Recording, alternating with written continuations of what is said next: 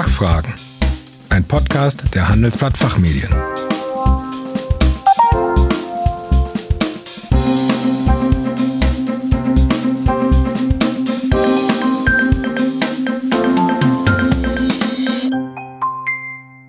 Herzlich willkommen bei den Fachfragen. Sie hören Antworten und Handlungsvorschläge zu aktuellen Themen aus Wirtschaft, Recht und Management. Mein Name ist Kerstin Pferdmenges.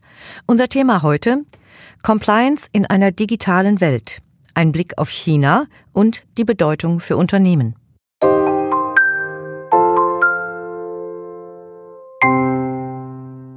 Vor über 70 Jahren beschrieb George Orwell in seinem dystopischen Roman 1984 einen totalitären Staat, der seine Bürger mit Teleschirmen überwacht. Orwell konnte nicht ahnen, dass es heute mehr als drei Milliarden Smartphones gibt, die ihre Nutzer freiwillig, ständig und überall einsetzen. Und während Compliance-Maßnahmen lange auf Selbstregulierung aufbauten, nutzt digitale Compliance hierfür Big Data. Nun zeigt sich, dass China ein Sozialkreditsystem aufbaut, in dem Compliance digital belohnt und Non-Compliance digital sanktioniert wird. Hierzu hören Sie heute Dr. Andreas Kowalik. Er ist bei der Deloitte GmbH Wirtschaftsprüfungsgesellschaft in Deutschland als Partner im Bereich Tax Management Consulting und als Chief Technology Officer für Tax in München tätig. Er ist regelmäßiger Autor unserer Zeitschrift Der Betrieb und beleuchtet dort insbesondere Tax-Tech-Themen. Guten Tag, Herr Dr. Kowalik. Schön, dass ich Sie nochmals bei den Fachfragen begrüßen kann. Ja, vielen Dank. Herr Dr. Kowalik, eine solche staatliche Überwachung ist in offenen Gesellschaften derzeit nicht vorstellbar. Halten Sie es denn für möglich, dass sich das in näherer Zukunft auch in westlichen Ländern ändern könnte? Äh, die Durchsetzung der Befolgung von Recht und Gesetzen gehört ja zu den Kernaufgaben jedes Staates.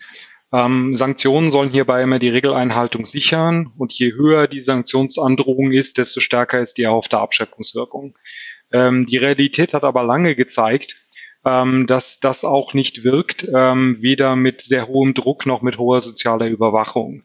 Als Reaktion darauf haben wir ja zum Beispiel mittlerweile ein Konzept wie Compliance als ein völlig eigenständiges Rechtskonzept, was sich global durchgesetzt hat, was aus den 1930er Jahren stammt, ähm, also noch aus einer sehr analogen Welt. Auch Deutschland rekurriert hier rauf im IDW PS 989 sowie für Steuern auch im Anwendungserlass 153 AO sowie im korrespondierenden IDW-Praxishinweis.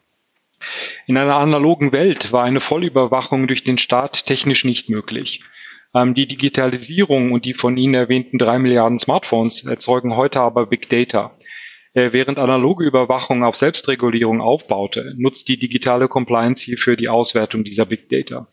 Die Big Data stammen unter anderem aus Smartphones, äh, die heute äh, jedes Unternehmen ausgibt, jeder Privatanwender nutzt und die vom Staat ähm, auch zur Überwachung genutzt werden können, starben aber nicht aus diesen staatlichen Überwachungsmaßnahmen einen solchen Praxisfall für ein Compliance Management, was komplett digital aufgesetzt ist, ist das noch relativ neue Sozialkreditsystem in China. Die Überwachung ist hier nur ein, ein Teilbereich der, der staatlichen Regulierung. Am Ende geht es ja auch um die Umerziehung der Gesellschaft. Wichtig ist, China exportiert sein neues Überwachungssystem bereits aktiv ins Ausland was zeigt, dass in vielen Ländern, damit auch für Europa zu erwarten, ein Paradigmawechsel in der Überwachung von analog zu digital erfolgt. Ich kann mir nicht vorstellen, dass wir so ein staatliches Überwachungssystem in einer offenen Gesellschaft direkt sehen werden. Es gibt aber auch in Deutschland und in vielen anderen europäischen Ländern bereits privatwirtschaftliche Systeme, in denen zum Beispiel Bonitätsbewertungen, Geolokalisierungen und auch Versicherungsdaten den Zugang zu Bankkrediten oder auch Versicherungen bestimmen. Aus europäischer Sicht ähm, bringt, bietet es sich an, zum Beispiel insbesondere auf Taiwan zu schauen, das als Demokratie mit einer völlig anderen Mischung aus analogen und digitalen Maßnahmen sehr erfolgreich die Corona-Pandemie bekämpft hat. Ähm, das bedeutet aber auch für uns als offene Gesellschaft, dass wir mit Datentransparenz äh, individuelle Freiheitsrechte vielleicht besser schützen können, als uns das aktuell gelingt. In Deutschland empfiehlt interessanterweise auch ähm, der Bundesrechnungshof der Bundesregierung für mehr Steuergerechtigkeit äh, digital aufzurüsten äh, und Zukunftstechnologien nach dem Vorbild von Spanien oder Italien zu verwenden. Ich gehe von daher davon aus, dass wir in näherer Zukunft auch in neuen westlichen Ländern äh, mehr solche digitale Überwachungssysteme haben werden und der Staat sich dieser auch bedienen wird. Und wie muss ich mir denn jetzt das chinesische Sozialkreditsystem konkret vorstellen? Der Begriff klingt ja ein bisschen abstrakt. Also es geht ja. zurück auf das Jahr 2014. Äh, Im Jahr 2014 hat die chinesische Regierung einen Plan zur Errichtung eines gesellschaftlichen Bonitätssystems, das sogenannte Sozialkreditsystem, ähm, veröffentlicht dessen Ziel ist, alle Bürger, Unternehmen und Nichtregierungsorganisationen im Sinne des Zielbilds äh, des chinesischen Staatspräsidenten äh, Xi Jinping zu erziehen, also zu erziehen. Und das ist die harmonische Gesellschaft. Ähm, als Grundlage für dieses Sozialkreditsystem plant China eine digitale Vollerfassung, Zusammenführung und auch algorithmische Selektion der digitalen Informationen und Daten aller chinesischen Bürger, Unternehmen und Nichtregierungsorganisationen.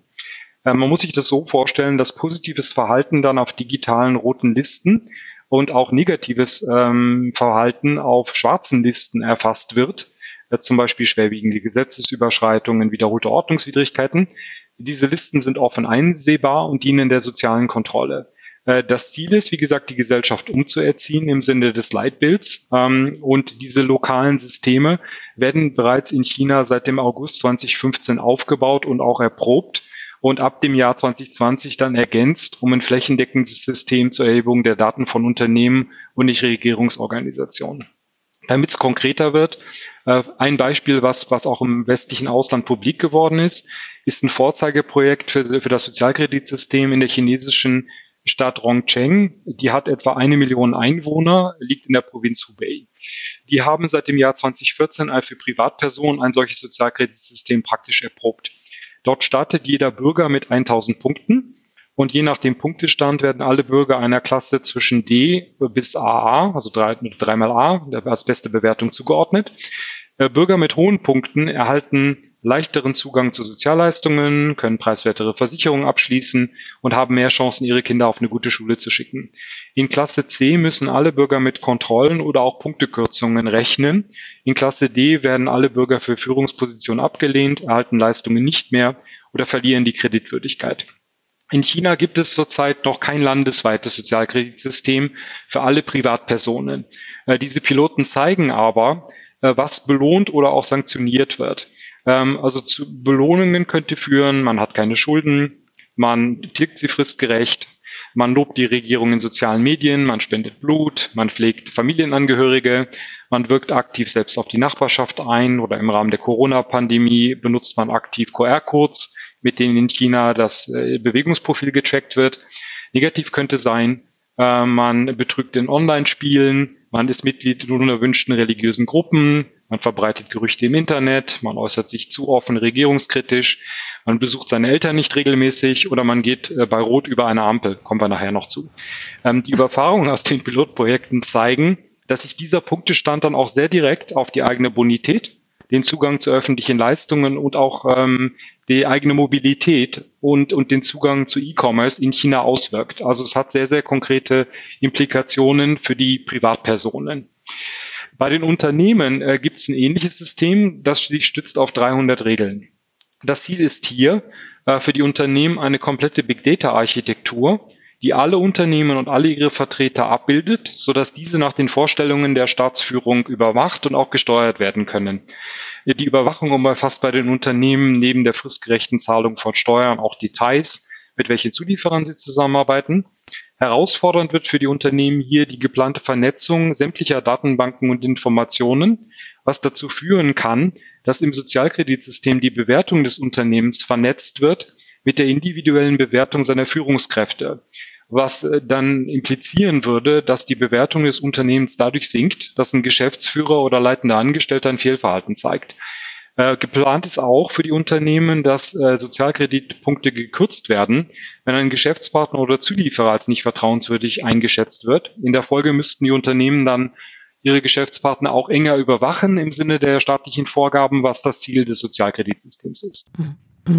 Und für diese Überwachung, ähm, auf welche Datenquellen greift man denn da zurück in China?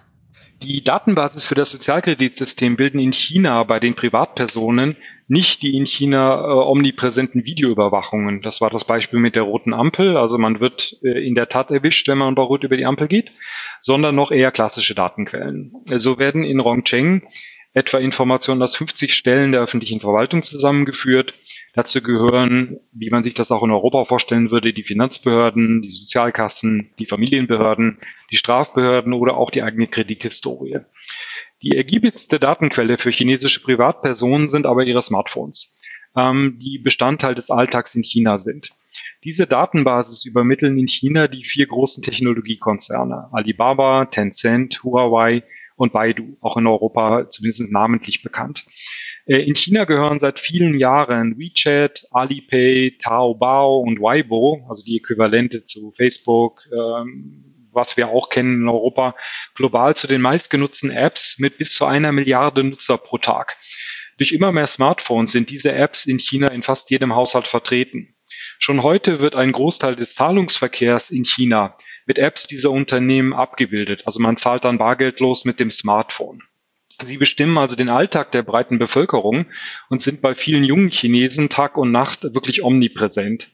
Ähm, die breite praktische Nutzung dieser Apps generiert Big Data, was Sie ja auch erwähnt hatten, die das reale Leben, Beispiel die monetäre Lage, das Bewegungsprofil, Internetsuchen, Waren- und Dienstleistungseinkäufe von immer mehr Chinesen digital fast vollständig widerspiegelt und abbildet und so natürlich einen hohen Wert für die chinesische Werbeindustrie, aber auch das Sozialkreditsystem des Staates hat.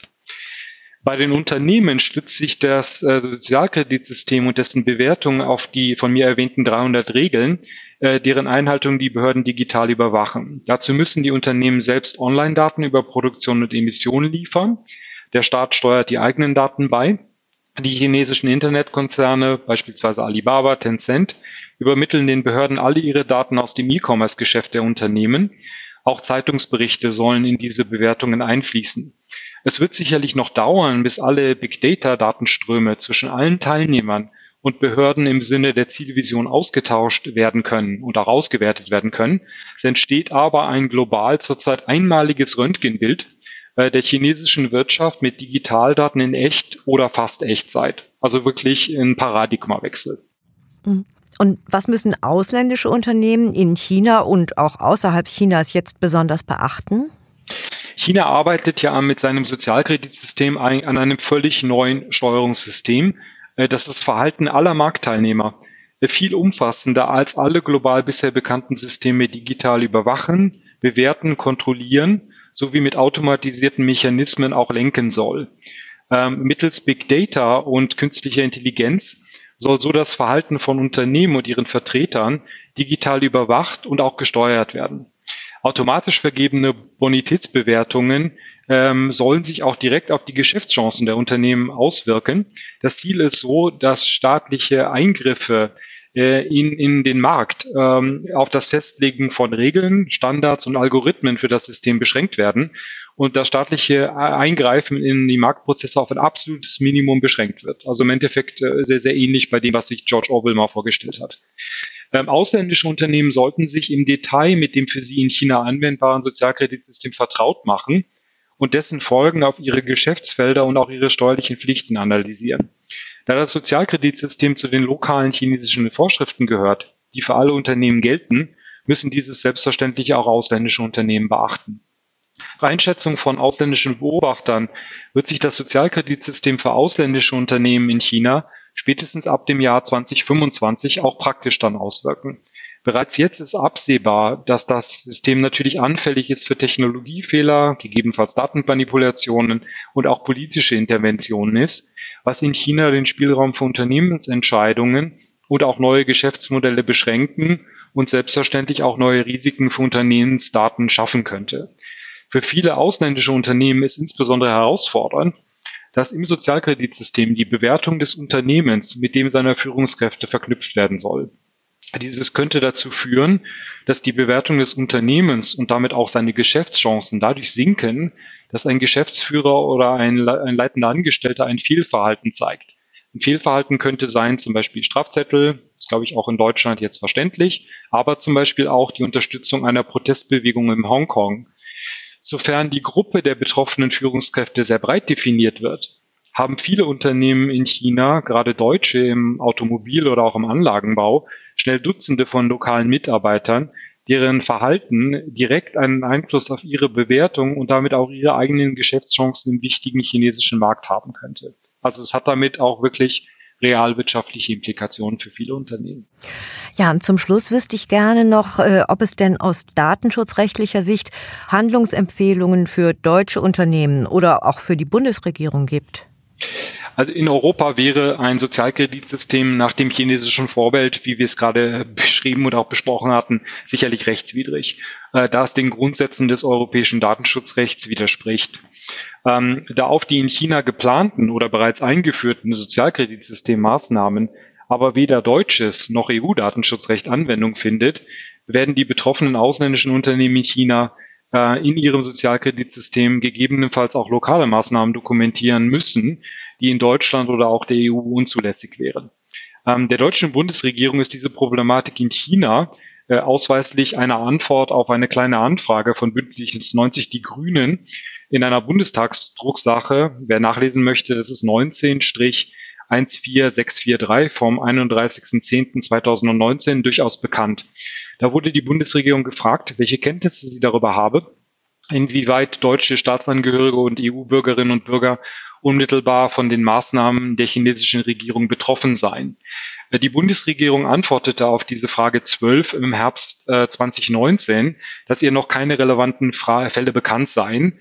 Allerdings wies sie darauf hin, dass auch für deutsche Staatsbürger und Firmen in China halt lokales chinesisches Recht gelte die Bundesregierung äh, thematisiere diese Themen im, und den Schutz personenbezogener Daten in Gesprächen mit der chinesischen Regierung, sah aber im Herbst 2019 noch keine unmittelbaren extraterritorialen Auswirkungen des Sozialkreditsystems in Deutschland. Es bleibt abzuwarten, ob diese Einschätzung aktuell noch immer fortgelten würde. Sie hatten auch nach Handlungsempfehlungen für die Bundesregierung gefragt. Äh, meines Erachtens sollte die Bundesregierung definitiv ihre bilateralen Gespräche mit China zum Sozialkreditsystem fortführen und dabei für die Belange und auch die Interessen der Deutschen und der EU-Unternehmen sowie der Privatpersonen eintreten, zum Beispiel im Blick auf den Datenschutz. China ist für mich jedoch nur ein Länderbeispiel für eine viel größere Fragestellung, die wir ja beleuchtet hatten, die durch die, die laufende Transformation von analog zu digital ausgelöst wird. Ähm, wenn China sein neues Sozialkreditsystem bereits als Modell erfolgreich in Schwellen- oder Entwicklungsländer exportiert, was ist hierzu der europäische oder westliche Gegenentwurf und das Angebot der offenen Gesellschaft nach westlichem Vorbild? Sie hatten erwähnt, George Orwell konnte nicht ahnen, dass es heute mehr als drei Milliarden Smartphones gibt, die natürlich noch zunehmen werden, äh, und die Nutzer diese immer, überall und auch freiwillig einsetzen, was Big Data erzeugt, die dann auch zur Überwachung genutzt werden kann. Also völlig anders, als er sich das damals vorgestellt hat. Deutschland sollte sich meines Erachtens damit befassen, was es aus der Corona-Pandemie auch für den Wechsel von analog zu digital lernen kann und wie Europa die Eigentums- und die Nutzungsrechte an diesen neuen digitalen Daten zwischen den Marktteilnehmern verteilen will. Wenn digitale Daten entstehen, zeigt die Lebenserfahrung, dass sie als Big Data gespeichert und dann auch genutzt werden. Hier sollte Deutschland etwa Taiwan, das als Demokratie in Asien mit einer eigenen Mischung aus analog und digital die Corona-Pandemie sehr erfolgreich bekämpft hat, als Referenz dafür dienen, wie man durch mehr Datentransparenz die individuellen Freiheitsrechte der Bürger und der Unternehmen vielleicht viel besser schützen kann, als wir das aktuell mit einer vielleicht zu starken Betonung des Datenschutzrechts können. Also es gibt definitiv eine Lernkurve auch auf der Metaebene, ähm, die dieses chinesische System beleuchtet, ähm, aber es wird definitiv nicht eins zu eins in der westlichen Gesellschaft so umgesetzt. Na, das wollen wir immer hoffen. Herr Dr. Kowalik, das äh, muss man erstmal jetzt alles verstoffwechseln. Das war sehr aufschlussreich. Ich danke Ihnen herzlich für Ihren Besuch bei den Fachfragen. Ich bedanke mich bei Ihnen und äh, vielen Dank für die Fragen und äh, die interessante Diskussion. Liebe Zuhörerinnen und Zuhörer, mehr zum Thema Digitalisierung, Compliance und Datenschutz finden Sie in unserer Zeitschrift Der Betrieb. Den Link dazu haben wir wie üblich in den Show Notes hinterlegt. Hoffentlich konnten wir einige Ihrer Fragen beantworten. Vielen Dank für Ihr Interesse. Tschö und bis zum nächsten Mal. Das war Fachfragen, ein Podcast der Handelsblatt Fachmedien.